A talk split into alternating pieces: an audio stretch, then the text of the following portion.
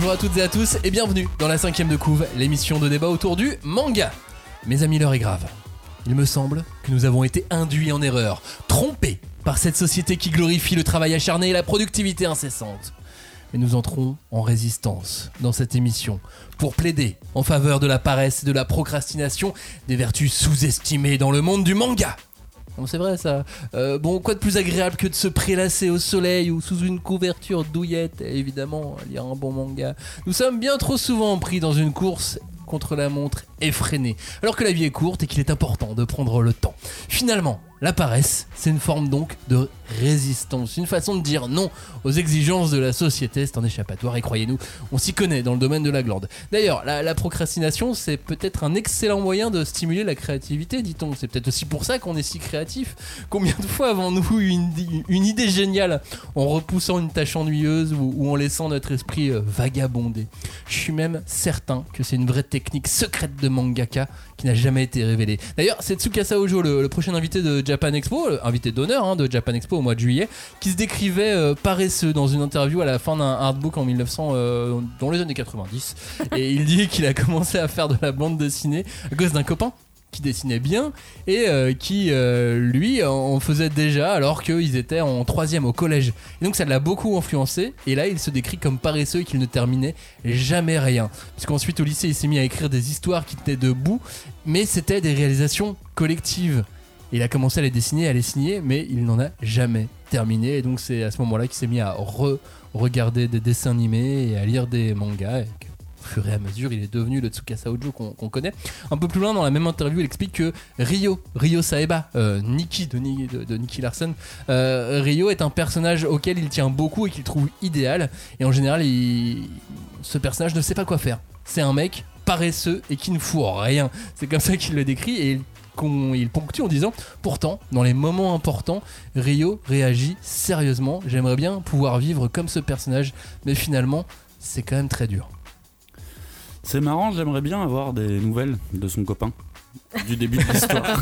Parce que lui, il a une origin story de méchant là pour le coup. Euh, bah, Il est devenu éditeur oh, ça, c'est une sale origin, origin story. Et il fait énormément travailler Les autres. les auteurs. Et il les fouette et il leur fait des pics-pics dans le cou, comme à l'époque. Mais maintenant, il y a un café au Japon où tu peux euh, payer pour te faire euh, fouetter à travailler, quoi. Enfin, tu, tu arrives et au lieu de caresser un chat, etc., tu payes à l'heure et il y a quelqu'un qui vient par-dessus ton épaule et qui dit T'as écrit que 5 lignes C'est pas bien. Oh, c'est spécial pour les créatifs ce Oui, café, il faut faire ça en. France. Non, pas du tout. Euh, la paresse et la procrastination ne sont pas que des vices, donc à, à l'image d'artistes, hein, vous l'avez vu, comme euh, Ojo, mais aussi Victor Hugo ou Léonard de Vinci. Ça, aurait pu être, euh, ça, ça peut être un formidable moteur. Donc sur ces mots, je vous souhaite une cinquième de couve bien détente. D'ailleurs, allez générique. On ne pousse pas, s'il vous plaît. On ne pousse pas, c'est inutile. Le public n'est pas autorisé à assister aux épreuves éliminatoires. Moi, je crois que je pourrais être un très bon ninja. À quoi vous jouez L'heure est grave, c'est pas le moment de faire les guignols Mais on n'a rien d'autre à faire, on peut pas sortir. On va leur faire notre attaque secrète L'attaque de la Tour Eiffel, ils vont rien comprendre Et il faudra aussi parler des dessins animés, notamment des dessins animés japonais qui sont exécrables, quoi, qui sont terribles.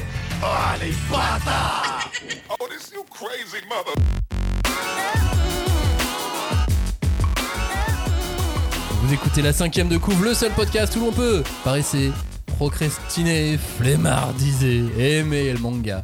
Eux, ils ont reporté la préparation de cette émission au lendemain pendant un long moment, mais ça y est, l'heure est venue et on doit enregistrer. Salut Cagnard, salut Julie. Salut. Aujourd'hui, c'était la deadline, Ouais. donc vous avez tout mis aujourd'hui. Quand est-ce qu'on quand est-ce qu'on a rempli le conducteur Le conducteur de l'émission, euh, cet après-midi, je crois. Exactement. Et nous sommes donc euh, le soir. Bref, toutes les infos sur euh, cette émission et sur toutes les autres émissions sont sur la cinquième de couve.fr et puis sur nos, nos réseaux sociaux. On vous rappelle que chaque like, chaque commentaire, chaque abonnement compte. Donc, le 25 mars dernier, c'était il n'y a pas longtemps, hein, c'était la journée mondiale de la procrastination. Ça va, c'était un samedi, donc on travaillait pas, on n'a pas eu grand chose à remettre au lendemain.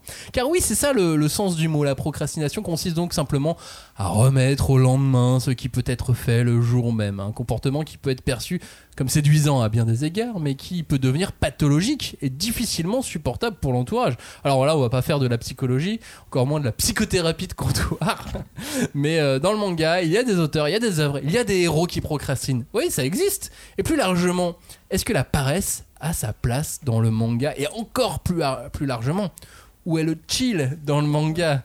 Il y a le chill dans la télévision, il y a le chill à plein de niveaux. Où est le chill dans, le manga? Voilà, on va, on en profiter pour, euh, pour parler de tout ça. D'ailleurs, euh, je suis en train de me dire qu'avec le référencement de cette émission sur YouTube ou autre, il y a plein de gens qui vont venir chercher des conseils pour lutter contre la procrastination et qui vont écouter cette émission. Ça va pas être ouf pour eux. Oh, ça va Oh. peut-être les encourager et à être plus créatifs. Exactement. Ben moi, j'en profite pour rappeler que bah, paresse et procrastination, euh, donc c'est pas tout à fait la même chose. Et comme tu disais, donc euh, procrastination, la, la- donc euh, c'est vraiment le fait de euh, tout remettre au lendemain, de gagner du temps. Que effectivement, il y a, il y a un petit côté pathologique. Hein, effectivement, les gens qui disent ah j'ai une phobie de l'administration ou de faire mes courses ou je ne sais, je ne sais quoi. hein. Mais je trouve que la paresse, par contre, c'est encore autre chose. C'est vraiment un goût pour l'oisiveté, euh, pour euh, le moindre effort, et euh, par extension, le fait aussi de bah, d'être un peu lent à réagir et de se laisser un peu, comment dire, euthanasier, quoi, vers le, le, voilà, le manque de d'énergie. Mais le chill, c'est encore autre chose, c'est vraiment le fait d'éprouver du plaisir à cet état un peu amorphe et de profiter du temps qui passe lentement. Et par rapport à ce qui se passe en France en ce moment et à cette réforme des retraites, on se place comment avec la procrastination, la paresse, le chill? Ah bah c'est Ah. ambiance euh, manif and chill quoi. Manif and chill, voilà. Alors si vous écoutez euh, cette euh, émission à l'autre bout du monde, euh, on vous renvoie vers les sites d'information, vous verrez. il se passe plein de trucs en ce moment. Euh, parlons euh, donc manga et je vous propose de commencer cette émission en vous présentant des nouveautés qui mettent bien en avant la paresse, la procrastination et, et le chill. On va commencer par un titre qui est, qui est sorti récemment qui s'appelle Under Ninja, un manga de Kengo Anazawa. Kengo Anazawa, souvenez-vous, c'était l'auteur de I Am a Hero Mm. qui a toujours été précédé d'une certaine euh, réputation. Euh, Under Ninja, c'est déjà 10 tomes. Il y a un animé qui a été euh, annoncé pour, pour cette année. Et ce manga met en scène Kuro Kumogakure, un jeune shinobi désœuvré d'attendre éternellement qu'on lui attribue une mission. Mais ce jour approche. Enfin, on va lui donner une mission. Il doit infiltrer une école. Alors, dans quel but?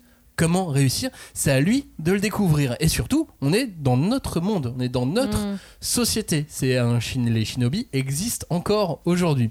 En revanche, il va devoir compter sur un tueur venu de Russie pour lui mettre des bâtons dans les roues. Un personnage totalement invraisemblable qui arrive au Japon pour intégrer une organisation de ninja afin de sauver sa fille. Ça, ça part dans tous les sens. Il est prêt à tout pour elle, même à massacrer n'importe qui dans des conditions totalement improbables. Et pendant ce temps, lui, Kuro, il s'entraîne avec des cure-dents, avec du papier toilette, avec euh, des bières. Il s'entraîne en se cachant de son voisin. Rien n'est assez bon pour préserver la paix à Tokyo ou dans sa vie. Ou Peut-être qu'il cherche un but. C'est ça qu'on sait pas trop avec ce, manga et avec ce personnage qui euh, est dans une procrastination euh, obligatoire, forcée. Ouais, c'est un petit peu ça. Alors il est très particulier, hein, ce manga. Il m'a laissé un sentiment très ambivalent. C'est déstabilisant en fait à la lecture. Euh, je crois d'ailleurs que c'est Julie qui, pour moi, l'a le mieux défini pendant qu'on discutait de, de- de l'émission sur Internet. Elle a dit Je vois le délire. Et je trouve que ça résume parfaitement. T'as une espèce de distance où tu dis Ouais, je vois, je, je, je vois, je, je comprends ce que tu fais, mais en même temps, c'est hyper. euh, il te laisse un peu loin ce manga. Il t'embarque pas forcément, il te laisse loin et c'est limite une distance. T'as l'impression que l'auteur tient à la mettre cette distance. Je te laisse compléter cette citation de toi-même euh, que Cagnard vient de faire, Julie. Oui, il l'a Oui. tronqué évidemment. Euh. Non, moi je, je pense que oui, il y avait cette, euh, cette froideur. euh, Enfin, il y, a- il y a comment dire son style. euh, Il est, il est quand même très net, quoi. Il a un peu très ligne claire. Euh, là, tu vois à quel point. Euh, bah, le Japon moderne, euh, c'est pas fun, quoi. Enfin, il y a, y a ça, euh, il y a ce côté aussi un peu euh, déclassement, parce que bah, y a des ninjas euh, partout, mais on ne les voit pas, on ne les détecte pas, et euh, ils, sont, euh, ils sont puissants, mais ils, sont un peu euh, quand même euh, obligés d'être cachés. Enfin, il y a, y a ce, ce, ce paradoxe, quoi, de, de d'être utile, mais d'être obligé d'être invisible. Et on est, euh, on est face à un manga qui euh, globalement respire l'ennui, mais pas euh, l'ennui de la lecture. Enfin, oh, c'est pas parce qu'il ennuyé, enfin, c'est une question de, de- de rythme et, ça dépend de chacun. Mais parce que le héros a l'air de s'ennuyer. Moi, je le vois comme un, comme un hamster dans une cage. Si on lui mettait une roue au personnage principal, je suis sûr qu'il tournerait dedans. Et vous voyez les hamsters qui tournent dans les roues un peu frénétiquement Ouais, il est un peu et qui à la fin se laissent aller Ouais, continue de, de tourner dans la roue. J'ai l'impression de, le- le- le- de voir le personnage comme ça qui se laisse aller dans, dans, dans sa roue de ce monde de ninja euh, auprès, euh, auquel, euh, il aspire, mais qui n'arrive pas. Bah, Enfin, c'est exact. sauf au début de ce manga, mais il, il arrive sans arriver. C'est- C'est c'est exactement ça. Le, le- le héros, il se laisse vivre. Il ne se prend pas la tête. Je pense qu'on peut même dire que le mec bulle à moitié avec ses techniques ninja. Donc ça, c'est le côté un petit peu cool. Qu'est-ce que fait un ninja quand il s'ennuie? Bah, c'est assez rigolo à voir euh, quel- quelque part, tu vois. Et c'est une sorte de philosophie de, de- vie chez lui. Et c'est bah, tout l'inverse de ce qu'on peut attendre d'un manga de ninja, tu vois. Et moi, pour le coup, je me suis fait avoir comme un bleu parce que I'm a Hero, je me souvenais que j'avais bien aimé, mais j'avais un peu perdu le fil au bout d'un moment, tu vois. J'avais un petit peu abandonné. Et là, je me dis, waouh, un manga de ninja par le mec de I'm a Hero, ça va défoncer. Et en fait, euh, bah, le mec ne ment pas, c'est toujours la même rythmique que I'm a Hero. Et c'est toujours à contre-pied.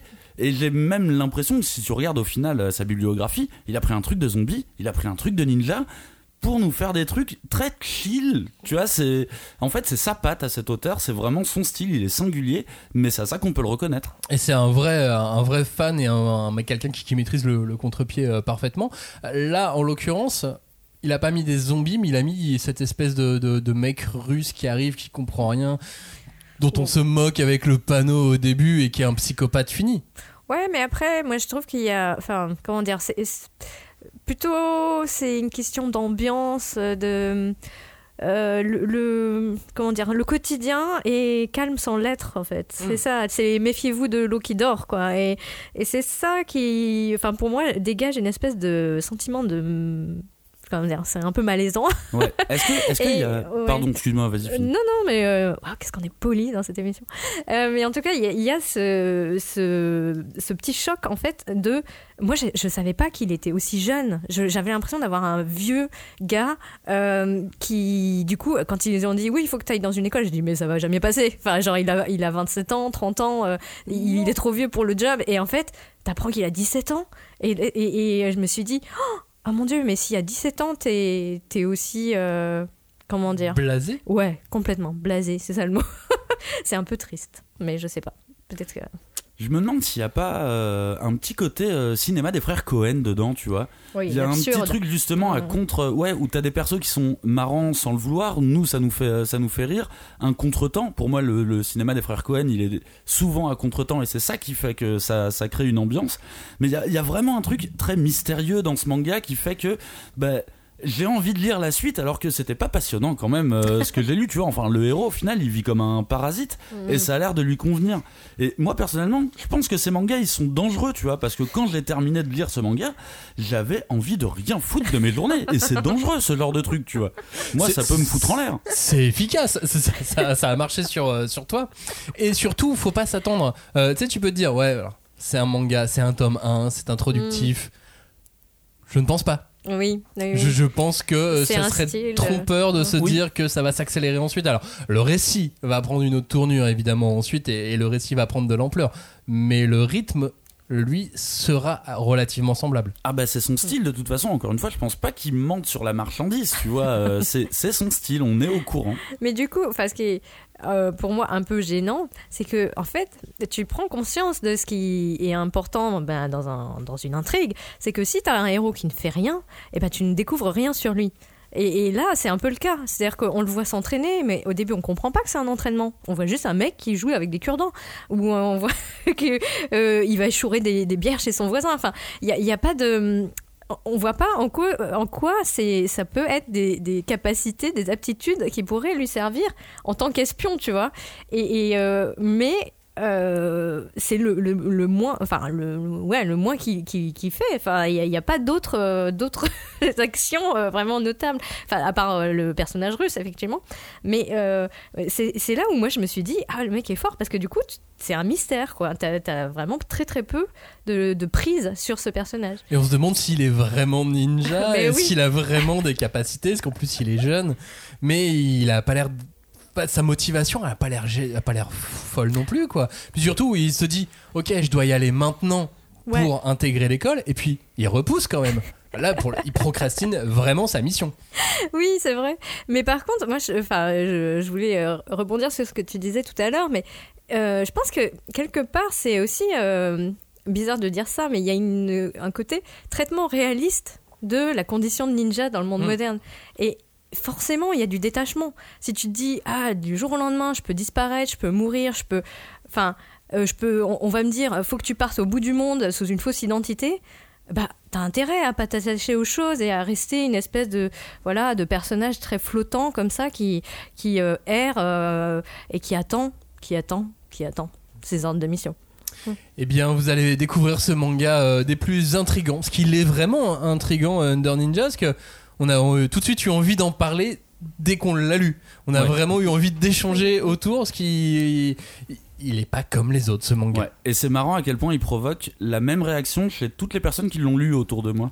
C'est rigolo, un manga qui est unanime dans la dispersion comme ça, tu vois. c'est pas mal ça, unanime dans la dispersion. Go. Under Ninja, donc c'est euh, bah, disponible et c'est aux éditions Pika. Nouveauté suivante, ça s'appelle Aubin les Yankees. Oui, Aubin les Yankees, c'est donc un manga qui va parler de bain. C'est signé Hiromasa Okujima, c'était euh, c'est toujours d'ailleurs l'auteur du manga Les racailles de l'autre monde, je sais pas si vous vous en souvenez. Oui, oh, oui. oui, très sympa. Eh bien, euh, il a fait Les racailles de l'autre monde et donc il a fait Aubin les Yankees qui a été bouclé en trois tomes. C'est quelqu'un qui a été assistant sur Free Fight, donc la mise en scène c'est quand même quelque chose euh, Ouais. qu'il qui, qui a, Qui a en lui. La Il a bagarre fait- aussi. Il a fait de la bagarre, il a fait donc là, les bains, il a fait les racailles de l'autre monde, et il a même fait euh, du euh, boys love tranche de vie. Il a vraiment touché à beaucoup de choses, euh, et donc là, il vient, euh, il revient euh, en France aux éditions euh, Naban pour Aubin les Yankees, l'histoire de deux garçons surnommés Tigre et Dragon, et ils adorent la bagarre. Mais en vérité, leur kiff au fond d'eux, c'est pas de trouver qui tabasser, non, ce qu'ils veulent au fond, ils ne se l'avouent pas assez, mais ce qu'ils veulent au fond d'eux, c'est découvrir les meilleurs bains publics de Tokyo. Et le pitch, c'est ça. C'est cool. Bah, là, moi, il y a eu un souci en fait. euh, Max, tu m'as pas envoyé le bon PDF.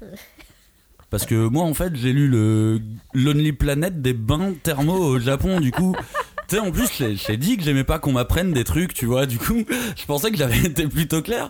Et là, tu me files un manga qui est littéralement un guide touristique des meilleurs bains au Japon. De Tokyo. De Tokyo, oui. Ah oui, c'est pas les mêmes. Hein, Mais attends, euh, précis. avec le vu le nombre de tomes qu'ils peuvent faire avec euh, avec ça non mais plus sérieusement il est quand même c'est quand même une bizarrerie ce manga il est quand même super bizarre est-ce que j'ai lu quatre fois le même chapitre? Est-ce que je suis le seul à avoir lu quatre fois le même chapitre La même disposition scénaristique, à chaque fois le même gimmick au début, le même gimmick au milieu, le même gimmick à la fin, avec le... le- enfin, est-ce que ça a été commandé par l'Office du Tourisme, ça? C'est sûr. Est-ce que tu as appris que dans les bains au Japon, il y avait une photo du mont Fuji? Euh, Ça, tu le savais pas Et ben oui, quand tu le et sais, j'ai- et j'ai appris qu'il fallait se mouiller les pieds avant de rentrer dans le bain. ça c'est extrêmement important. Il y a Même même pas que les eu- pieds. Oh, Pas que les pieds, mais euh, il y a en plus une grande sensibilisation en ce moment au Japon par rapport aux mycoses. Eh ben voilà, c'est les deux seules choses que vous apprendrez dans ce manga. Elles sont dedans. Mais non, mais non, et il faut. Alors oui, il faut avoir un infime intérêt pour les bains japonais pour apprécier ce manga. C'est sûr que si les bains japonais n'ont aucun intérêt pour toi, il y a quand même peu de chance. Il y a peu de chances que ce manga s'intéresse. En revanche, ça donne envie de se plonger dans l'eau chaude. Moi, j'ai eu envie de, euh, rien foutre et j'ai fait non, mais ça a l'air trop bien euh, de se mettre dans, les bains là comme eux, euh, bien au chaud et avec, avec le défi du attention. Là, c'est une des eaux les plus chaudes de Tokyo. C'est ridicule, mais c'est rigolo, tu vois. Ils ont quand même réussi à penser au concept, l'envie neketsu de se détendre, tu vois. Vraiment la flamme de la détente, qui sont deux choses complètement opposées, mais qu'ils ont réussi à mixer. Donc le concept, oui, il est rigolo, mais Ouah, ça a très vite ses limites quand même. J'ai lu vraiment quatre ou cinq fois le même euh, le même chapitre et j'ai vraiment eu euh, l'impression genre mais non mais vous allez changer quelque chose quand même, vous allez avancer dans l'histoire là. Mais c'est qu'un tome après. Bah, et puis ça reprend ce concept un peu des, des mangas Yashikei, où l'idée c'est euh, de se détendre en, en lisant et de poser son cerveau et justement de les prendre chapitre euh, par chapitre. Et ça s'inscrit parfaitement dans, dans ce genre de choses. En plus, ça coïncidait totalement avec notre émission parce que les mecs repoussent sans cesse leur bagarre. Mais oui. Ils font de la procrastination de bagarre. Rien que ça, moi, ça m'a fait mourir. C'est le comble du furieux, ça m'a fait mourir de rire. Mais t'as vu à chaque début de chapitre, ils sont toujours au début d'une bagarre. C'est enfin, c'est genre bon, on a trouvé une équation, elle est parfaite. Et il la repousse. Et à chaque fois, à chaque fois, il la repousse. Bon, tu, tu vois qu'ils essayent de mettre des, des, des petites touches de fil rouge et des codes euh, classiques euh, du Furio. Genre, à un moment, ils vont rencontrer les quatre empereurs. Les quatre empereurs, j'ai l'impression que c'est le code du Furio, tu vois. Mais genre, c'est les quatre empereurs des bains thermaux, du coup. Tu vois, c'est vraiment des toutes petites touches comme ça. Bah puis on sait très bien quelle sera la chute. Enfin, on devine quelle sera la chute. Alors ça se trouve au tome 2 ou 3, on peut se faire surprendre. Hein, mais, euh, mais oui, mais la chute, c'est que les bains, c'est chouette. Ouais. Ah oui. Et qu'on est tous copains euh, dans les bains. Et Bah. bah, euh, en tout cas, c'est moi, ça m'a donné envie d'aller faire des bains. Ouais, moi, moi, j'avoue, je c'est un peu difficile parce que ça donne trop envie d'y retourner, tu vois, et de les voir s'amuser comme ça. Mais euh, effectivement, moi, enfin, quand je l'ai lu, je me suis dit bon, ça fait vraiment partie de ces mangas parodiques, euh, drôles, et euh, effectivement, Yashike, où en plus ils ont eu l'idée de prendre deux éléments qui avaient a priori rien à voir ensemble pour euh, essayer de voilà mélanger et voir jusqu'où tu pouvais aller avec un pitch aussi improbable, quoi. Mais et, et ils il a fait trois tomes, mais oui, mais c'est juste ce qu'il faut pour se détendre en fait. je pense aussi. Ouais.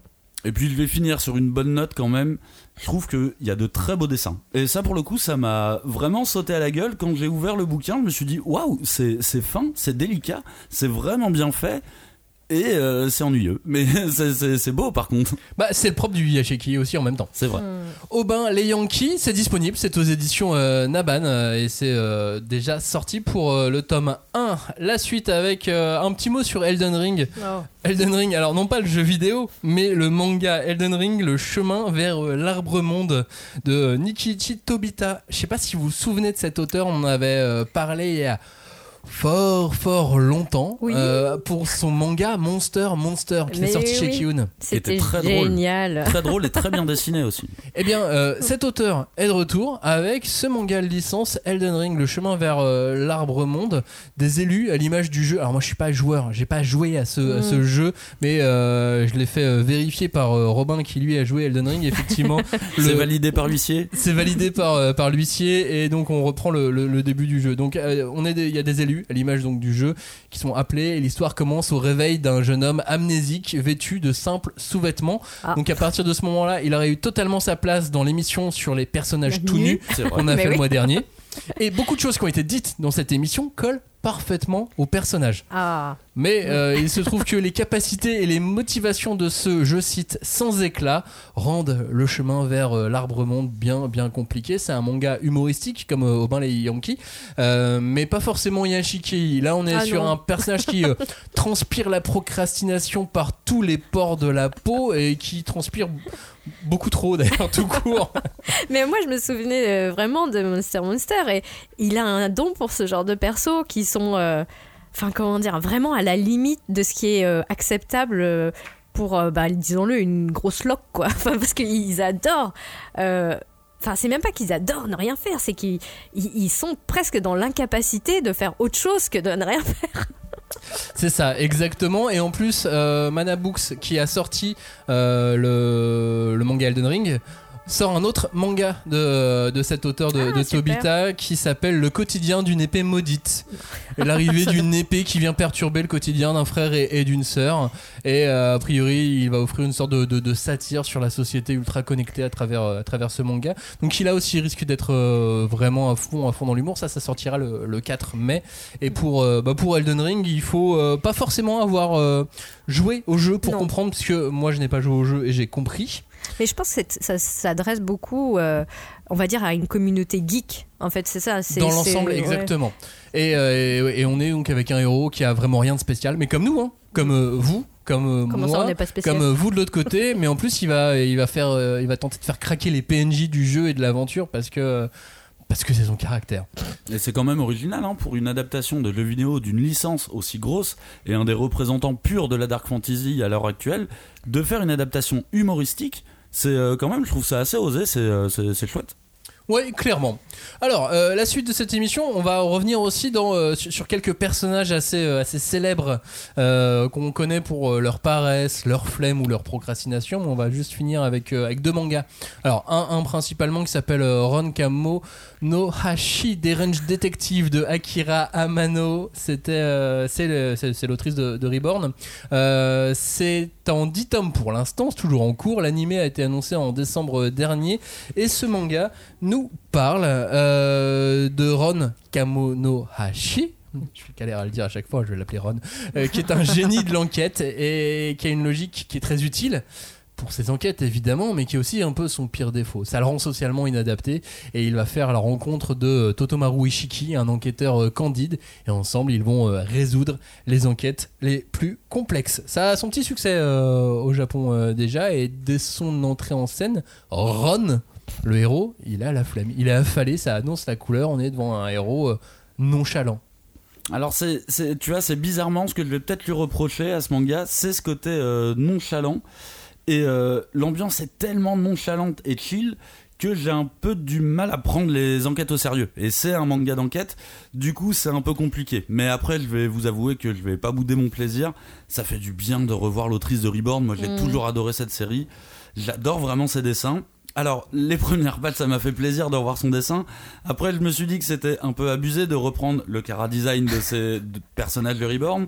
Et après, un peu plus loin, je me suis dit, mais c'est abusé de reprendre aussi les caractères et pas que les cara design.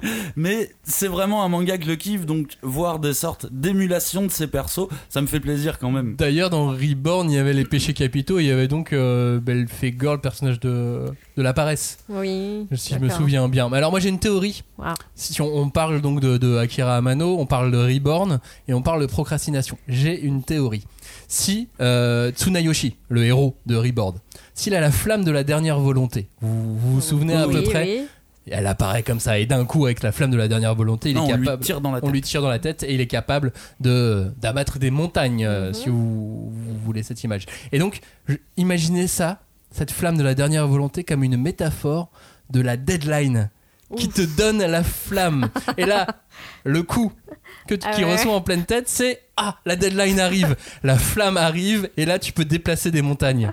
Ah oui, le, le, le- Je me sens pas concernée du tout.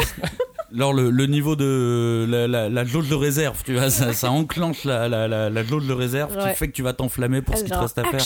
Et Oh si non. Reborn, c'était vraiment entièrement une métaphore de, de la deadline Eh ben, Ah. l'autrice a beaucoup d'ennemis euh, dans le milieu, a priori, du coup. Bah, En fait, toutes les deadlines sont nos ennemis au quotidien. Oui. Oui. Donc, finalement... Traduit par des familles de mafia C'est ça la, mé- la, la métaphore Bah, tu, tu écris une histoire, t'as un concept, et puis après t'es obligé de le développer une fois que ça marche. Ouais, j'en faut vivre dangereusement. du coup. Euh, donc ça serait représenté par la mafia qui voyage dans le temps, c'est ça? Ouais, Oui, c'est vrai qu'au final, avec voyage dans le temps, Temps. ça correspond, euh, Ouais. ça correspond par mieux, rapport deadlines, on tout est logique. Mais bon, c'est vraiment un manga qui est, qui, est agréable à lire. Moi, je suis à la maison avec ces petites histoires. Alors, j'ai pensé à Sherlock, euh, bien évidemment, mais j'ai beaucoup pensé à Neuro, le mange mystère chez Glénat, avec euh, cette même dynamique de duo de personnages, un qui est hyper talentueux et qui va un petit peu victimer euh, le personnage, le personnage candide. Si vous avez bien aimé Neuro, vous pouvez y aller. C'est tout aussi drôle, c'est très marrant et c'est vraiment agréable à suivre.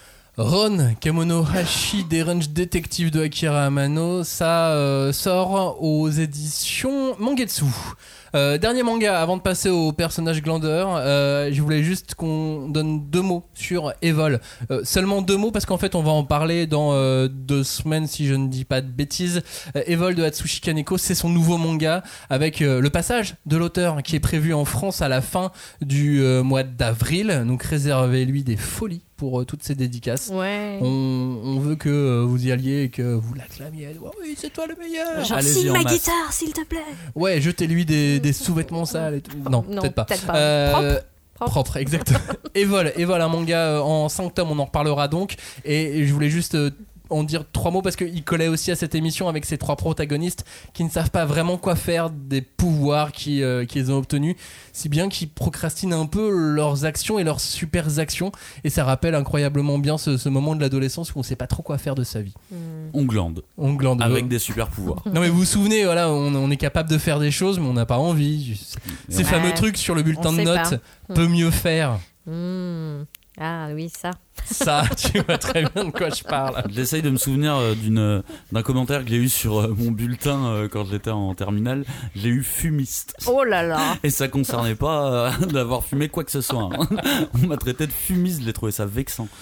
Ah, t'étais jeune à l'époque. T'as bien changé depuis. Fumiste, toujours. Re- partons euh, maintenant du côté de personnages chill, pas de mangas euh, qui vont nous inspirer la procrastination, mais euh, plutôt de, de personnages glandeurs, procrastinateurs. Une vraie spécialité hein, du, du manga, ces, ces personnages, parce que autant euh, dans la bande dessinée, on peut avoir un Gaston Lagaffe, Mhm. ok, Oui. Mais il y en a pas tant que ça. Dans le manga, on cherche, là on en voit, mais Ah oui, il y en a plein. des lignées, ils se mettent en ligne, ils font c'est bon, on est prêt, on est là. à commencer, bah euh, Yo, par exemple. Oui. Yo, de, le personnage principal de Shaman, King. Bah, c'est un perso qui rend compréhensible cette notion de chill. Tu la vois vraiment arriver dans le manga parce que euh, au final, c'est un personnage qui est très calme et d'ailleurs c'est euh, validé dans la diégèse du manga dans le sens où il faut qu'il soit très calme pour pouvoir contrôler euh, des fantômes. Donc c'est peut-être la plus belle représentation. Mais chez lui aussi, tu as cette question d'équilibre que Tsukasa Ojo évoquait de- dans, dans ce que tu disais dans, l'intro. Il faut qu'il y ait un équilibre et qu'il réussisse à prendre au sérieux les situations qui demandent, euh, qui demandent sa concentration. Et je trouve que lui, c'est vraiment un très bon marqueur pour dire tu as le droit d'être chill, d'être tranquille, mais il faut que tu assumes tes responsabilités justement quand même. Oui, et puis moi je pense vraiment pour toute une génération, mais Joe c'est le menteur de la flemme. Enfin, je veux dire, on se met tous en rang derrière lui. Et euh, voilà, on, est. euh, En fait, non, parce que même porter un étendard, ça nous fatigue, tu vois. Mais je pense que il y a ce côté, euh, comme tu disais, de la question de l'équilibre. Moi, je sais pas tant. Oui, il y a enfin un équilibre entre responsabilité et bah, le pouvoir que tu obtiens. Et lui, bah oui, effectivement, faut qu'il soit calme pour pouvoir voilà, utiliser ses pouvoirs. Mais je trouve que tel qu'il était représenté euh, dans, Shaman King, il y a vraiment cette idée que bah, c'est une sorte de résistance au, monde moderne. Euh, parce que dès le tome 1, il y a son grand-père qui lui montre euh, les dégâts causés par les humains sur la nature, sur la- l'avidité des humains pour maîtriser les choses, pour exploiter les choses. Et là, il y a une espèce de discours quand même anti-violent, anti-capitaliste, contre la compétition, alors que bah, c'est quand même le nerf de la guerre au Japon depuis les années 70 euh, et qu'on sait les ravages que ça fait dans le milieu scolaire, etc. Et là, il est même, enfin, moi, j'irais même jusqu'à dire qu'il est anti-viriliste parce qu'il se fait complètement tataner par sa femme et euh, c'est très bien comme ça. Son père, c'est pareil. Enfin, il y a, euh, une espèce de, ouais, enfin, lâcher prise. Il faut euh, être un homme, prendre ses responsabilités, c'est aussi dire, ouais, bah, je, je laisse faire et euh, je, je dis que je laisse faire. C'est ça aussi. Mais vous allez voir de toute façon dans cette liste de, de personnages déjà qui n'est absolument pas exhaustive. Oh hein. non, c'était trop on dur. en a, bon, on en a, on en avait, on en a enlevé pas mal. Euh, mais ils ne sont pas tous forcément flemmards. C'est ceux qui peuvent nous apparaître en tout cas au premier abord comme, des flemmards. des flemmards ou des glandeurs, mais ne le sont pas forcément tous ou pas forcément tout le temps. Le prochain, par exemple, euh, est-ce qu'on aurait euh, mis, on aurait euh, donné son examen à un flemmard Non, c'est parce qu'il a d'autres qualités. Je parle de Shikamaru dans Naruto. Mhm. Tu vois, Shikamaru, c'est le premier à monter. Alors c'est marrant quand on a pensé à Shikamaru pour, euh, pour ces missions, la première image que j'ai eue en tête, c'est euh, lors du tournoi, pendant un de ses combats, il est en train de regarder le ciel et les nuages. Il est en train de chiller, tu vois, juste avant son combat. C'est quand même euh, une super scène qui est, vraiment marquante. Du coup, je me suis demandé, est-ce que c'est pas ça le truc des vrais chillers du manga? Allongé sur l'herbe, à regarder les nuages qui passent et essayer d'imaginer des formes ou autres. Oui, bah après, en fait, c'est ça, c'est comme tu disais, Max, Shikamaru, c'est vraiment le perso qui semble n'en foutre pas une et qui surtout revendique le droit à ne rien faire et que dès que tu lui demandes un, service, ça le saoule, euh, il t'envoie limite boulet. Mais euh, Moi, ce qui m'a toujours intrigué, c'est que finalement, c'est un peu euh, le philosophe, tu vois, parce que ça lui donne. euh, Enfin, le fait de, ne pas faire comme les autres ou de vouloir garder son temps pour lui, c'est aussi sa façon bah, de réfléchir à la vie, à ses stratégies, à ce qu'il aime faire, etc. Et, euh, je trouve qu'il y a beaucoup, dans beaucoup de mangas, une association entre le temps de la réflexion, le fait de, penser aux choses, de prendre le temps de philosopher, de, de, ouais, de contempler les choses, et ben, en fait, on se dit, mais c'est une façon de rien faire. Et cette, euh, cette association-là euh, est très prégnante de, ben, quand tu réfléchis, en fait, tu fais rien. Ce qui est quand même problématique. Euh, et- et, enfin, moi, je, je suis pas du tout d'accord. Euh, Comme Shikamaru, quand je ne fais rien, c'est que je réfléchis. Sauf qu'on est dans un manga d'action et donc on peut s'attendre à de l'action. Et quand on voit un personnage qui n'est pas toujours dans l'action, comme Naruto, et comme des tonnes de personnages qu'on le sent euh, très très chaud et qui foncent tête baissée, bah on est surpris et on a envie de dire Ok, bah lui il est chill. Mais c'est aussi ça, hein, le génie de Kishimoto quand il crée Shikamaru, c'est qu'il a réussi à rendre un, un- personnage qu'on te montre paresseux, ben, il a réussi à le rendre vraiment cool. Il a amené en fait cette notion bah, dont parle Julie au final, que un paresseux ne fait pas rien. En fait, il est déjà en train de réfléchir aux prochaines, euh, aux prochaines actions, et au final, on voit à quel point Shikamaru devient efficace, vu que comme tu dis, c'est lui qui, euh, c'est lui qui finit par passer au rang supérieur, et très rapidement, c'est devenu un personnage adoré par les fans. C'est quand même un coup de maître, je trouve. Bah parce que c'est aussi le stratège et euh, voilà au même titre qu'on peut aimer un, Kurapika, on va aimer un Shikamaru. Bah oui. bon, j'ai cherché un stratège. c'est un peu le premier qui m'est venu en tête. Ah oui Il y en a d'autres, il y Bien en a d'autres, bien évidemment. Mais voilà, non, mais pour euh, c'est aussi pour euh, pour ça qu'on l'aime. Mais c'est vrai que au premier abord, effectivement, il passe tellement de temps à réfléchir qu'on a envie de dire que euh, Bouge-toi les fesses ouais, voilà, c'est ça. On est dans un manga d'action. Oh, tu veux devenir Okage ou pas toi? Non. Bah, Bah, non. ok. ça va alors. Pour le prochain aussi, j'ai un doute hein, sur le fait qu'il cette place ou non dans, dans la liste. Je pense à Mob, Mob de Mob Psycho 100. Parce que euh, très jeune, Mob, il a appris qu'il avait euh, des pouvoirs et que ces pouvoirs étaient trop puissants s'ils étaient euh, hors, de son, hors de son contrôle et qu'ils pouvaient nuire aux autres. Donc il a décidé de maîtriser ses émotions pour éviter d'utiliser son pouvoir. Donc du coup, il n'est pas tellement parce qu'il est toujours dans le contrôle. Ah ouais, non, lui, c'est un autre problème. hein. Je pense que c'est vraiment, comme tu dis, c'est euh, plus euh, l'idée de, comment dire, d'avoir peur de se laisser aller, quoi. C'est Bah ouais. l'anti-yo. c'est qu'il se dit, ouh, je serre les fesses toute la journée parce que si je- mes émotions s'échappent, euh, je perds le contrôle. Et imagine s'il arrive à 100%. Aïe, aïe, aïe. Et alors là, c'est la, c'est, c'est la catastrophe. Donc c'est pour ça que Mob, je le, à première vue, j'ai envie de le mettre dans la liste. Ouais. Parce qu'il a un côté un peu nonchalant, taciturne comme ça. Hum. Et puis quand on y réfléchit, il est pas tant que ça procrastinateur. Il a plus un côté euh, contrôle pour pas déraper. Ouais, et puis il subit beaucoup son pouvoir finalement. Et il subit beaucoup son pouvoir. Après, il a pas beaucoup de passion dans la vie non plus. c'est comme oh, on dit, quel personnage on est euh, habitué au manga d'action avec des mecs super motivés. Bon, les motivations de mob, c'est Bah, c'est beaucoup de grandeur, beaucoup de facilité, tu vois. Il y a quand même tout un truc autour, euh, même si on met son- ses pouvoirs de côté, il y a quand même tout un truc autour de la personnalité du perso qui se, qui se laisse un petit peu vivre aussi quand même. Et si on parle de Mob, euh, Mob Psycho 100, manga de One, édité aux éditions euh, Kurokawa, on va rester chez le même éditeur avec le même scénariste pour aller vers One Punch Man et Yay, le héros le plus glandeur ou le plus procrastinateur, Saitama. Il y a Oh. a, qu'à la limite pour euh, les, euh, les rabais en fin de journée qui, le repoussent pas au lendemain ce qu'il a à faire, non? Ouais, mais moi, en fait, pour moi, Saitama, en fait, il a déjà donné. Il, il a performé son entraînement à un tel point qu'il en a perdu ses cheveux, qu'il est devenu super fort, qu'il peut tout régler euh, en un seul point. Et en fait, euh, bah, c'est normal qu'il soit chill, quoi. Enfin, le mec, il a gagné son ticket pour des vacances euh, presque, tu vois, euh, euh, sans fin. Euh, la seule chose qui, effectivement, peut le sortir un peu de sa torpeur et qu'il attend, mine de rien, c'est euh, un nouveau combat, un nouveau challenge. Et en fait, euh, bah, ça prend du temps, quoi. Mais il est blasé. Bah, il est. Ouais, il est trop blasé. Est-ce que blasé Et Ouais, fainéant, c'est pas la le- même chose, Ouais, hein. c'est peut-être pas la définition de Saitama. Moi, je le vois plus euh, comme un glandeur, on va dire. Et alors, c'est marrant, j'ai un peu ma petite théorie là-dessus. Moi, je me demande si euh, c'est pas l'alter ego, tout simplement, de Murata, tu vois. Qui, en plus, dans les, dans les, dans les post-face et compagnie, dit qu'il passe son temps à jouer aux jeux vidéo et tout. Donc, je me demande, en fait, si.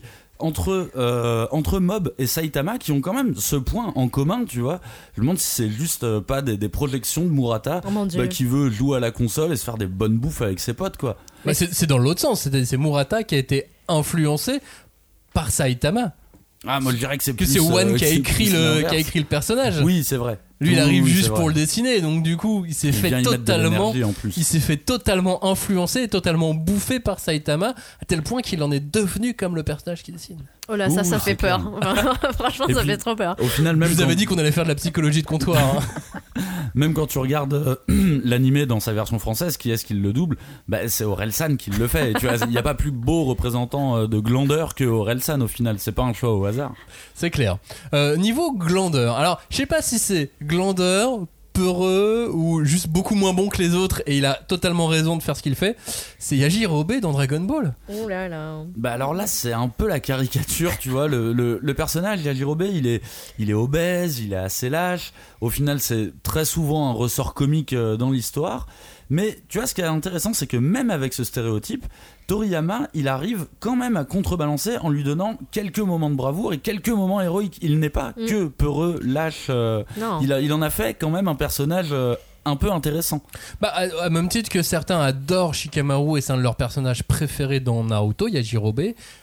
Du peu qu'on le voit, est un de mes personnages favoris de Dragon Ball. Mm. Moi, Oui, mais je toi, suis tu trolls, c'est pas la même chose. Non, mais je suis super fan. Non, je suis vraiment fan de Yajirobe. J'adore comment il est écrit. J'a- J'adore ce, ce côté. Je suis beaucoup trop normal pour vous, les mecs. Je n'ai pas appris la danse de l'air. Je n'ai, Voilà. j'ai une épée. Ok, je vais euh, à un moment donné euh, tout donner, mais euh, c'est le maximum que je vais faire. Et, euh, et- et voilà, je me sers de, de mon Pour, sabre. euh, pour aller dans ton sens, je l'ai lu sur un wiki DBZ que Yajirobe, à un moment du manga, c'est l'être humain le plus puissant euh, sur Terre. Bah, si tu pars du principe que à tel moment, bah, il n'y a pas encore Piccolo et compagnie, à un moment, c'est l'humain, l'être humain le plus puissant de Dragon Ball. Bah après, moi, ce que je trouvais intéressant, c'est que c'est celui qui se démarque à fond euh, aussi euh, par une sorte euh, d'individualisme euh, très poussé, quoi. Il- Ouais. Il veut pas forcément se sacrifier. Il, il trouve que c'est c'est idiot de se sacrifier. Et, et c'est ça qui est fort parce que finalement, tu dis, eh, tout le monde a le droit d'être euh, d'être humain, quoi, et de dire, ouais, là, c'est c'est trop pour moi. euh, je, je retire mes billes et puis euh, voilà, le moment de bravoure attendra. Et puis je sais pas si c'est une belle image, mais il vit seul, loin de tout, avec son chat. Ouais. Oui aussi. Bon, C'est son pas chat, c'est Maître Maître Karine. Karine et il parle. Ouais, ok, mais bon. Il vit quand même seul dans son coin, loin de tout, avec son chat. Euh, ça, c'est pour Yajirobe. On peut penser à Gintoki. Est-ce que Gintoki est, euh, est un procrastinateur? Ah. Gintoki du manga Gintama qui se euh, termine là avec une édition spéciale d'ailleurs pour Oui. euh, le dernier tome.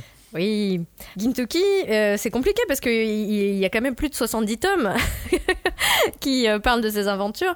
Mais en tout cas, pour moi, c'est un vrai glandeur dans le, sens où il a une espèce de nonchalance euh, du samouraï tel qu'il est dans euh, l'esprit collectif japonais quoi. C'est pas quelqu'un euh, qui est forcément belliqueux mais il est tellement en maîtrise de lui que voilà tout le monde sait que il est fort. Donc il n'y a pas c'est pas un vrai fainéant, c'est juste que bah il est là pour répondre aux, aux services, aux besoins des autres. Mais ce que je trouve, c'est que c'est un peu dommage de lui dire, de lui faire ce procès d'être fainéant, parce que malgré tout, il en fait beaucoup. Il a toujours des gens qui qui foutent la merde dans sa vie. Enfin, je, je sais pas comment dire les choses plus poliment, mais on vient lui chercher des noises, on vient lui chercher la bagarre.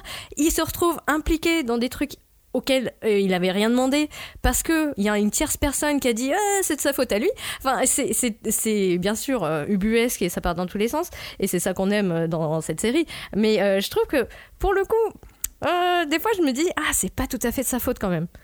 Ah, mais il y en a plein des- des personnages comme ça où on dit. On leur donne une image et c'est pas tout à fait de leur faute. Après, ça reste les auteurs qui les ont écrits Ouais. comme ça et je pense Oui, que ça les amusait aussi. il, il chill pas mal quand même dans le manga aussi, tu vois. Non, ce qui ne est le présente pas Ouais. comme un comme un samouraï de Bleach, tu vois. c'est- quand même un peu Non, c'est vrai que c'est un voleur. Par contre, c'est un Ouais. voleur. Et puis les légumes sont mûris. Ah oui. Ça aussi, c'est un truc. Est-ce que c'est un truc de flemme ou pas? Parce que ça demande du boulot, ça. Mais oui, ça demande du boulot. C'est en plus ça demande du boulot, mais ça demande de, de la patience. Ouais, ça se garde longtemps en même temps, donc c'est peut-être un, une, une espèce d'investissement alimentaire. c'est quelque chose comme ça. Euh, quand on pense à Glander, on pense à Onizuka. Après, c'est pas un, un paresseux à proprement parler, si? Oh, Oh, si, il bosse. même. Ah, je sais pas. Il bosse. Ah, il bosse à quoi? Il bosse sur sa moto. Non, mais il a un boulot, tu vois, il, il a un Ah. métier. Le Ah. mec est tellement dévoué qu'il dort dans l'école. Ah, le mec, oui, c'est qu'il a pas de quoi payer son loyer. Et qu'il se déguise en Devilman pour faire quoi Non, mais bon, Donc, franchement. Onizuka dans GTO. Ouais. Moi, je dis c'est plutôt une ode à la jeunesse éternelle, tu vois. Il y a pas de soucis, il y a pas de lendemain, il y a pas de soucis, il y a pas de fric. Ah mince, c'est ça le problème. en fait, c'est ça. Le, il voudrait être, euh, ouais, enfin, comment dire, dans ce, ce truc qu'on évoquait rapidement tout à l'heure de l'adolescence où, eh ben, il y a pas de soucis, il y a pas de pression. À part euh, peut-être euh, réussir ses études pour certaines familles, pour certains élèves. Mais lui, il, voit juste l'adolescence comme un- une espèce de long moment où il doit profiter absolument avant d'avoir des responsabilités. Et il encourage tous ses étudiants à vivre euh, cette expérience-là, quoi. Et c'est évident que quand on pense à, Onizuka, on pense à l'éternel adolescent, tu vois, celui qui aime jouer à la console alors qu'il est adulte. Et c'est vraiment un des messages que je trouve assez beau dans GTO, qui consiste à expliquer à la jeunesse que même en devenant la figure de ce qu'on attend d'un adulte au Japon, eh ben, il faut pas oublier cette jeunesse, faut pas oublier cette candeur de vouloir s'amuser. C'est comme tu dis, Julie, une espèce de, de jeunesse éternelle et de pas abandonner ce qu'on était adolescent pour devenir un adulte euh, strict et tu vois normé dans la société absolument. Et on en vient à ce personnage dont on parlait dans l'introduction. Enfin, c'est pas nous qui en parlions, c'est plutôt Tsukasa Ojo qui parlait de son personnage. L'auteur dit qu'il est paresseux, donc là on est obligé de l'avouer. Ryo Saeba de City Hunter est paresseux. Bah lui ce qui est un petit peu compliqué c'est que sa notion du chill bah forcément elle peut ne se faire qu'en bonne compagnie tu vois. À chaque fois c'est des plans qu'il propose aux filles oh, on va aller regarder un film on va boire un café et tout. Mais lui c'est toujours un truc à deux. Mais euh, en tout cas je, moi je le sens vraiment dans l'idée j'ai pas envie de bosser. J'ai la flemme de bosser. Ça me vraiment sauf si tu trouves la motivation qui est bah, de la bonne compagnie on va dire. Bah, il a tous des mecs qui rôdent autour de Shinjuku euh, en train d'essayer de draguer toutes les filles qui passent et qui font que ça de leur journée. Bah après, euh, ceux-là, généralement, ils sont payés par un bar ou par un host club et ils s'appellent des rabatteurs. Euh, non, mais en fait, euh, arriver à la fin de cette liste et terminer par Ryo Saeba, enfin, moi j'ai l'impression que euh, la paresse, c'est quelque chose d'assez masculin, quoi. Enfin, en tout cas, c'est l'idée qui, se dégage quand même de, cette partie-là. Et ben, j'ai envie de dire pas du tout. Bah, Il y a quand même des personnages féminins qui sont aussi sujets, sujettes, je sais pas si ça se dit, euh, à la paresse, à la fainéantise. Et euh, pour moi, l'une des grosses euh, prêtresses de la fainéantise, c'est quand même Usagi de Sailor Moon, qui est une grosse flemmasse, qui n'arrive jamais à se lever, qui est toujours en retard. Bon, après, elle en a mis pas mal de couches, hein, donc elle est aussi un peu maladroite, et puis bornée, et puis enfin, il y a plein de, comment dire, il y a ce, truc de l'anti-héroïne. mais une des comment dire cartes maîtresses du jeu de l'anti-héroïne, c'est d'être vraiment euh, une fille euh, pleine d'oisiveté et qui euh, euh, n'a envie de rien faire quoi. Mais on a envie de mettre beaucoup de, de- de personnages et à chaque fois on trouve que bah, ça colle pas dans tout, Tout à fait. Tout à fait. Et en fait, on se dit, mais oui, mais non, mais oui, mais Mm. non. Par exemple, il y a un personnage, c'est le péché de la paresse dans Seven Deadly Ah, Sins. mais oui. King. Bah, on a envie de le mettre dedans. Et il procrastine beaucoup. Il, est, il va pas toujours au combat. Mais bon, quand faut y aller, il y Il va. est là, quoi. ouais. Ouais, c'est ça. Tu, tu, tu nous disais que euh, bah, il avait un oreiller, ce qui est quand même le symbole de, de, de la paresse.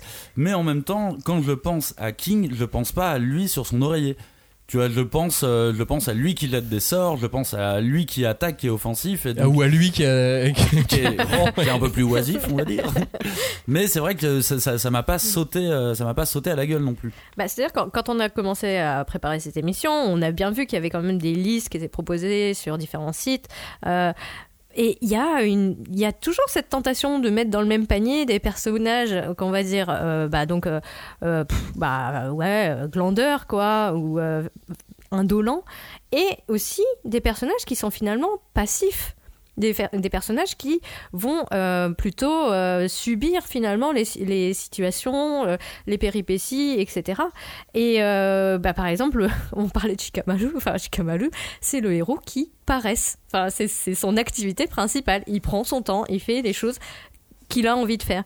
Alors que bah, dans certains personnages qu'on a vus dans les listes, notamment beaucoup de héros de harem manga, en tout cas des, de- comme Baken Monogatari par exemple, bah, c'est plutôt que bah, le mec est cerné par des meufs hyper actives, quoi. Enfin, que du coup, on a l'impression qu'il qu'il fait rien ou qu'il a très peu de marge de manœuvre.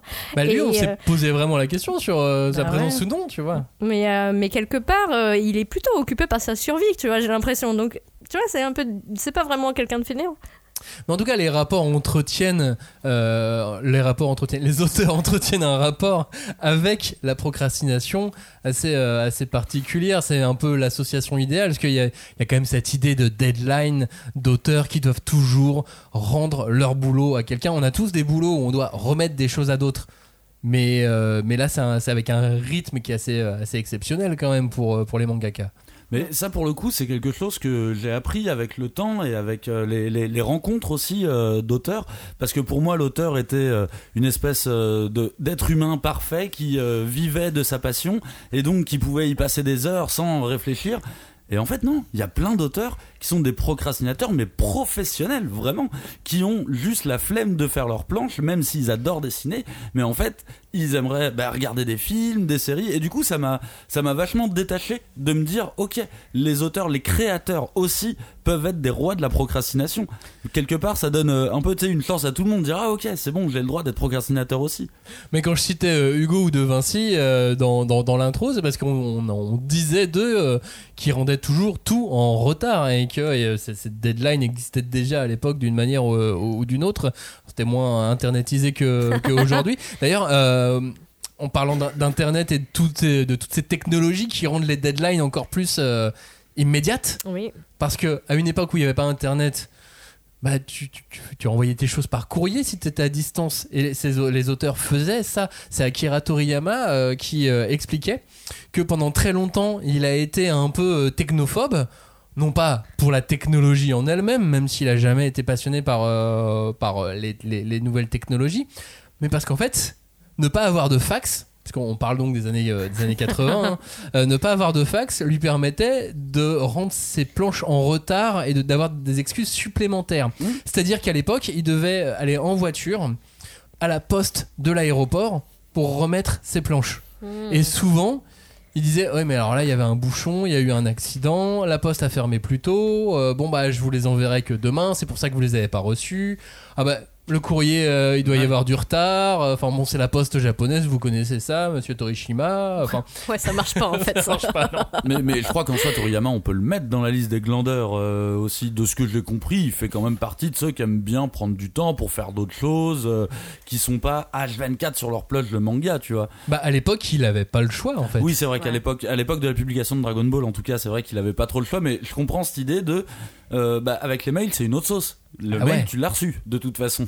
Là, euh, bah, je peux pas. C'est euh, désolé, je Ah. peux pas vous l'envoyer. À tel point que maintenant t'as même les accusés de réception et t'as même des accusés de réception de lecture. Genre est-ce que t'as as reçu le mail accusé de réception numéro 1 Est-ce que tu l'as ouvert? En Ouais. Réception numéro 2, bientôt on aura une puce dans les yeux pour savoir si on l'a lu ou Les pas. flics, les flicages. C'est clair.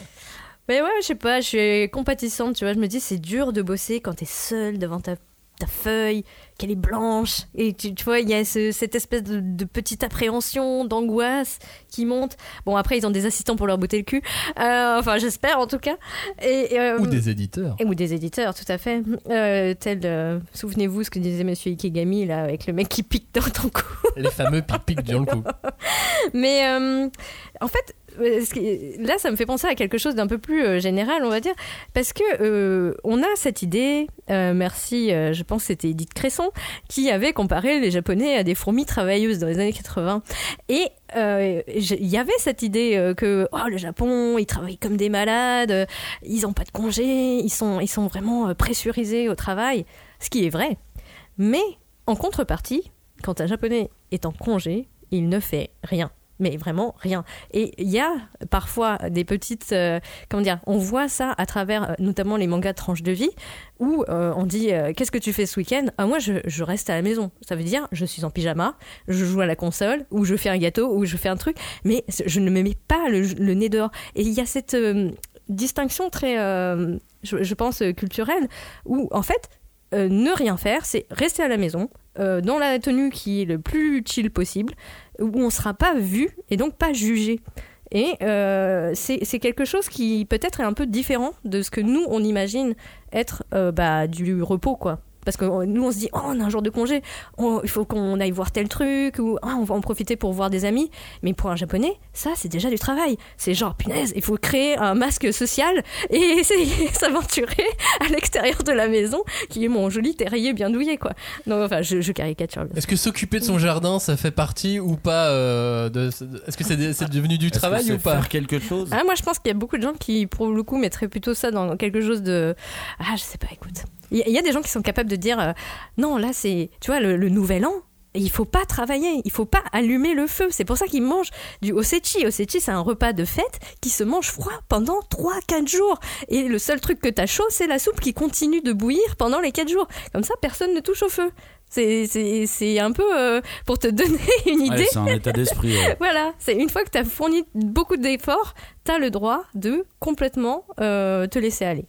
Et puis moi de toute façon je serais toujours ravi d'apprendre qu'un manga euh, qu'un mangaka pardon est euh, un peu glandeur, un peu branleur. Franchement, on entend tellement parler de la dose de travail qu'ils doivent fournir que moi c'est littéralement tout ce que je leur souhaite de prendre du bon temps et de prendre du repos pour pouvoir nous filer des bonnes histoires après, tu vois. Et surtout à une époque où tu sais sur LinkedIn, sur les réseaux comme ça, ça pullule de messages hyper positifs sur euh, ton côté professionnel, ta morning routine, sur les vertus du travail à tout prix, que en gros si tu ne travailles pas, tu es une merde. Eh ben, je trouve que c'est important de rappeler que de ne rien faire, bah, c'est déjà faire quelque chose et c'est important ces temps-là aussi. C'est pour ça que tu as pas mal de bouquins pour les enfants, des, des livres jeunesse, euh, notamment un qui s'appelle Youpi, je m'ennuie, qui a été euh, Oui, écrit et dessiné par un, un- un auteur euh, japonais, et sur euh, les vertus de, de l'ennui quand on est enfant et qu'on oublie en devenant, euh, en devenant adulte. C'est important euh, ce, ce- ce genre de choses. Et puis il y a d'autres auteurs aussi. Il y a ceux qui font des, des stratagèmes. Donc tu avais les stratagèmes d'Akira Toriyama avec le fax. Il y a Nakaba Suzuki qui euh, lui euh, donc faisait ses réunions euh, avec son éditeur, mais pour essayer de repousser un petit peu les choses ou le convaincre que les idées euh, plus simples étaient mieux. Il le faisait picoler Oh là là. le soir et comme ça il faisait, il faisait passer il faisait passer deux trois deux trois trucs comme ça en en scred et puis T'as les, auteurs un peu plus travaillés par ce côté paresse, par euh, cette société euh, japonaise. Dans une interview de Ino Asano sur euh, le site Manga News, on lui pose la question, à l'époque de Banui Poon Poon, dans une interview, vous aviez déclaré être très pressé de passer à la série suivante, sauf qu'après vous avez déclaré être moins dans l'urgence et un peu plus paresseux. Est-ce que vous pouvez nous expliquer ça? Et là, Asano explique oui, pour l'instant, je suis devenu quelqu'un de très paresseux, dit-il dans un, dans un éclat de rire. Jusqu'à Poon Poon, plus ou moins, ma vie était presque à 100% occupée par les mangas, et à cause de ça, certaines amitiés ont été perdues. Moi, je pensais que c'est normal qu'un mangaka soit euh, solitaire et que cette solitude était source de créativité. Bon, ensuite, l'interview, je vous laisse. euh, C'est dingue euh, quand même comme réponse. euh, dire oui, c'est Wow. normal que je perde mes amis vu que je deviens mangaka. Oui. Et après, il parle de- d'une rencontre Oui. qui lui a permis euh, de, de passer, de passer outre ça. Tant mieux s'il Ah, a trouvé un équilibre euh, maintenant, tu vois. Oui, mais comment tu peux rester créatif en restant dans une grotte enfin, je sais Bah, pas. en même temps, Ino Ouais. Asano, ses œuvres ne sont pas toutes les plus joyeuses du monde. Ouais, pas faux. c'est vrai. Et donc, est-ce qu'on peut aussi être paresseux en lisant un manga? Souvent, euh, on, on peut entendre, euh, moi j'ai déjà entendu des, des gens dire Ah non, mais euh, même dans nos auditeurs, des fois, je pense que je l'ai déjà euh, lu. J'ai regardé l'anime parce que j'avais la, la flemme de lire. Ouais. C'est bizarre. Enfin, Bah, j'avoue que moi aussi je trouve ça bizarre parce que bah, chez moi ça n'existe euh, pas trop. Alors j'ai parfois la flemme de lire un manga, mais c'est surtout parce que je préférerais en lire un autre, tu vois, à la place. Mais la, la, la flemme s'arrête vraiment là pour moi en, en termes de manga. bah, moi, je pense que j'ai j'ai rarement la flemme. Effectivement, en fait, la flemme, ça vient avec euh, l'injonction à faire quelque chose. Hmm. C'est-à-dire que si on te dit, tu dois lire ce truc, ce qui arrive, euh, des fois, ouais, j'ai la flemme. Mais euh, je pense que je connais beaucoup plus l'état inverse, qui est ce que j'appelle moi la crise de foi. Parce que, comme pour Comment le chocolat, foi? Ah oui, ok. Foi, J'ai- F-O-I-E. je me gave de tout ce que je trouve, et tout ce qui me tombe sous la main. Et je vais euh, donc lire, lire, lire, lire. Et ça peut être tout et n'importe quoi. Et au bout d'un moment, je vais faire. Burps. C'est. Excusez-moi. Mais c'est vraiment. ah, j'ai trop mangé, j'ai trop regardé trop manga. J'ai trop Jojo. Bon, Jojo, oui, c'était un peu fat quand même. Euh, mais euh, euh, voilà, en tout cas, pour ce qui est de, de lire du manga. Et pour ce qui est de l'animé, enfin, moi je trouve que c'est un univers tellement à part. Enfin, je veux dire, faut être concentré aussi pour regarder un animé. Il y a, il y a, il y a des plans, il y a des couleurs, il y a des, des voix, il y a, enfin, il y a tout un travail qui est beaucoup plus complexe. Ça dépend qui- comment tu le consommes. Et On voilà. va en parler dans, dans, dans deux secondes si tu voulais euh, dire un dernier mot, Cagnard, sur. euh, Oui, sur parce ça que sur, sur cette question de euh, j'ai regardé l'animé parce que euh, j'avais la flemme de le lire, ça c'est quand même un truc qui est arrivé avec le temps. C'était quelque chose que je n'entendais pas il y a quelques années, mais maintenant c'est marrant d'entendre ça. Après, moi je pars du principe que plus tu consommes soit du manga, soit de l'animé, mieux c'est pour l'industrie. Euh, l'industrie euh, continuera, euh, continuera à grandir, donc c'est une bonne nouvelle. Après, évidemment, bah, j'ai toujours une petite pensée euh, quand je me dis que le manga, c'est directement le travail, la création de l'auteur que tu as entre tes mains.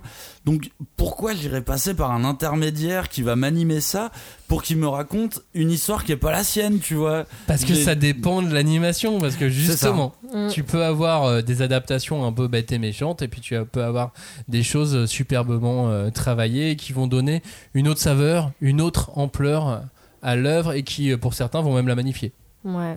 Mais après, euh, voilà, moi j'avoue que je vais pas euh, directement sur l'animé parce que des fois j'ai peur que du rendu. Enfin, je me dis, mais je- ce personnage, je l'imaginais pas avec cette voix-là ou avec cette couleur de cheveux-là. Pourquoi? Tu peux Mais- dire que tu parles ouais. de l'animé plus tôt euh, qui va arriver sur Netflix. Oups Ça, c'est Cagnard, il, il bloque sur l'animé plutôt. Ouais. C'est ça. Donc, tu parles de Netflix. Oui, il y a le Netflix and chill, ok? Est-ce qu'il y a le manga et chill? Hmm, J'avais pas compris. Vous avez un type de manga qui est plus euh, chill qu'un autre? Ah. Bah, euh, au final, là, en lisant, je me suis aperçu que euh, bah, le manga enquête, je trouve que c'est assez chill comme style de, de, de manga, tu vois, avec une petite enquête en 2-3 chapitres. Effectivement, ça me donne un côté un peu chill. Oui, mais c'est le côté polar du, de France 3, tu vois, c'est meurtre. oui, Louis la brocante euh, et compagnie, oui, c'est ça, ça doit être mon côté chill un peu provincial, on va dire. Hmm, alors moi, pour le type de manga chill, pff, moi je dirais ça vient par période quoi. Donc euh, ça dépend de ce que je vais, quel appétit je vais développer sur le moment T. Donc en ce moment c'est du yaoi, bon, voilà. Mais euh, je sais pas, c'est vrai que je, des fois je me dis ah c'est trop bien toutes ces histoires d'horreur machin. Puis un moment je vais me lasser, je vais dire ah allons sur de la romance. Enfin bref, c'est euh, plus un état d'esprit finalement qu'un genre. Moi, j'ai jamais trop compris le Netflix and chill, donc je comprends moi-même pas ma propre question. Bah, je- j'avoue Mais on l'a que- bien senti en fait. Moi, moi, moi aussi, en plus, j'ai un peu tendance à, à m'insurger contre la notion de Netflix et chill, et du coup, bah, par extension, manga et chill, que j'ai déjà lu hein, sur les réseaux. En fait, ça me donne une idée d'un manga basse consommation, tu vois, un manga qui ne nécessiterait pas d'être concentré pour le lire. Bah- j'aime pas cette idée, j'aime pas l'idée qu'on pose son cerveau au moment où on consomme un bien. En fait, moi, ça n'arrive pas. Mon, cerveau, et je suis sûr que c'est la même chose pour tout le monde, il est toujours en action, en fait. Il n'y a pas un moment où je le mets en pause. Et je crois que je déteste encore plus l'idée de poser son cerveau et s'autoriser plus ou moins à la médiocrité des programmes que tu vas consommer. Donc j'ai j'ai vraiment quelque chose que je, n'aime pas dans ce concept. Je ne chill pas quand je lis un manga, je ne chill pas quand je regarde un film, ni une série. J'attends j'attends qu'un manga, tu vois, ça me bouscule, ça me fasse réagir, et pas qu'il me laisse chiller tranquille, tu vois. Mais je pense que ça vient du positionnement des plateformes. Si Netflix a aussi imposé elle-même hein, euh, cette idée de Netflix and chill, à côté, tu as des euh, plateformes comme Apple qui, eux, vont euh, faire quasiment que des programmes ou si tu fais la vaisselle en même temps, tu piges rien. Oui, c'est clair. Alors Ce qui que. donne un côté plus exigeant euh, aux ça. créations Mm. aussi. Et donc, tu auras vraiment deux, deux salles, de deux ambiances, quoi. Bah, après, c'est c'est beau ce que tu dis, Kenya. Mais euh, je trouve que euh, je suis d'accord avec toi. Et le souci, euh, enfin, le mot en tout cas qui cristallise le problème, c'est le mot consommation.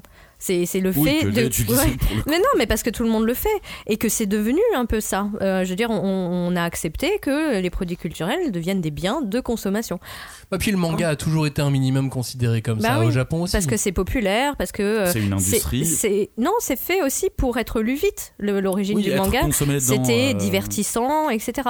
Sauf que de nos jours, euh, la société du divertissement, euh, bah, elle est partout, quoi. Et euh, on connaît euh, tous le, problème qui est que notre attention est quand même limitée et que tout le monde veut euh, pouvoir euh, mettre le grappin dessus par n'importe quel moyen.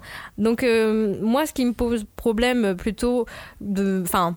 Ok, pourquoi pas euh, Netflix est chill ou bien euh, n'importe quelle plateforme est chill, hein, mais euh, je trouve que c'est ce qui est dommage, c'est de se dire ah je vais je vais juste voilà comme tu dis consommer, mettre quelque chose finalement à l'arrière-plan, alors que ben moi je voilà les, les mangas que que je lis si je passe en mode chill, je sais que je vais devoir les relire. Enfin, il faut qu'il y ait quelque chose qui reste. Ou alors, c'est que au bout d'un moment, il faut être euh, euh, honnête envers soi-même et dire finalement, ça ne m'intéresse pas et passer à autre chose. Pour conclure cette émission, je me suis un peu érigé en, en défenseur de, de la paresse et de la procrastination euh, dans, dans, dans cette émission au début, mais en fait j'ai une petite pointe d'hyperactivité. Moi. Moi, je suis du genre à me lever, je fais oh cool, dimanche j'ai rien à faire. Bon moi je vais me lever à 7h comme ça, je vais faire ça, ça, ça et ça, et ensuite je vais rajouter ça. Ah, et je vais leur demander de pas- lire ça, pas- et remplir tel chronogramme. Il y a pas Et ensuite je vous demande moi, des trucs euh, évidemment, puisque étant donné que j'ai passé ma journée à faire des trucs, je fais vous voyez maintenant vous avez tout ça à faire. Mais oui. Moi, c'est clair que c'est tout l'inverse. Euh, Quand je sais que dans la semaine, par exemple, j'ai un truc de prévu tous les soirs, oh, ça m'angoisse, ça me met une angoisse de savoir que je vais pas pouvoir me poser chez moi tranquille et justement lire un excellent manga, tu vois, et prendre du temps pour moi, en fait, tout simplement.